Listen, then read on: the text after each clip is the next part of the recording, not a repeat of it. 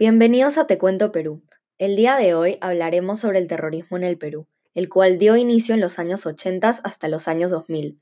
Mi nombre es Ana Lucía Fortes, y lo que más me gusta del Perú es su historia y como siempre hemos encontrado la manera de salir adelante. Sin más preámbulos, empecemos a hablar sobre la época del terrorismo, una época que todos deberíamos conocer para aprender de los errores del pasado y que tragedias como estas jamás vuelvan a ocurrir.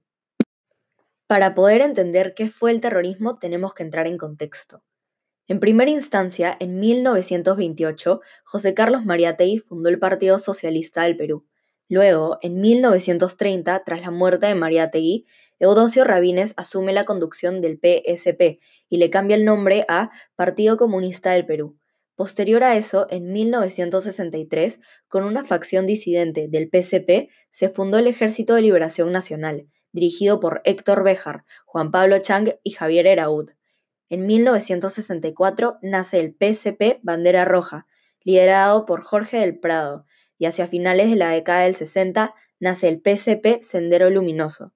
Este movimiento terrorista se crea a partir de la separación de un sector del PCP Bandera Roja.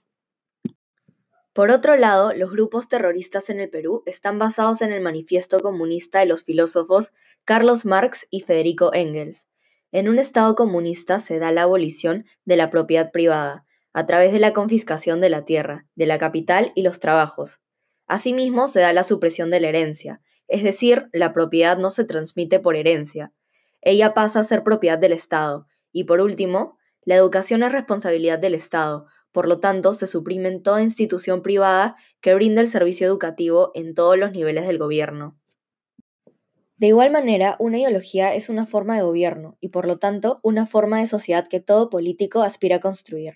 Un ejemplo es la ideología del PCP-SL, la cual era marxista, leninista y maoísta, pensamiento Gonzalo.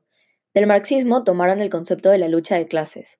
En toda sociedad existen dos clases, los burgueses y el proletariado. Ellos aspiraban a la dictadura del proletariado, es decir, el país debería ser gobernado por los trabajadores y no por la burguesía o millonarios. Del leninismo toman el concepto de que en toda dictadura del proletariado, el sistema de gobierno a implementar sería el socialismo. Del maoísmo tomaron el concepto de que si en la ciudad el actor principal era el proletariado, en el campo el actor principal de la revolución debía ser el campesino. Y el pensamiento Gonzalo es la mixtura de las tres ideologías antes mencionadas, añadiendo que como método de alcanzar el poder se utilizarán actos de terror y violencia. Dicho esto, los objetivos de los grupos terroristas en el Perú solo generaban terror y pánico en el país. Sendero Luminoso fue el grupo terrorista que llevó a cabo los crímenes más violentos. Su primer atentado fue el 17 de mayo de 1980 en Chuschi, durante el tiempo de las elecciones presidenciales. Estos ingresaron a punta de pistola en la oficina del registro electoral el material electoral fue robado y quemado. Este mismo año, el 26 de septiembre, Lima amaneció con varios perros colgados en avenidas importantes a forma de protesta a la reforma económica del líder chino Deng Xiaoping. Asimismo, en las universidades públicas promovieron espacios de diálogo para compartir la ideología senderista a través de los círculos de estudios universitarios. Promovieron huelgas estudiantiles, con el objetivo de sabotear las clases universitarias, y realizaron capacitaciones de cuadros estudiantiles para incorporarlos en los cuadros militares. En las zonas rurales tomaron el control de los centros poblados, con el objetivo de implementar políticas de adoctrinación de la población. Desterraban la presencia del Estado, promoviendo la insurgencia popular bajo amenaza a la población.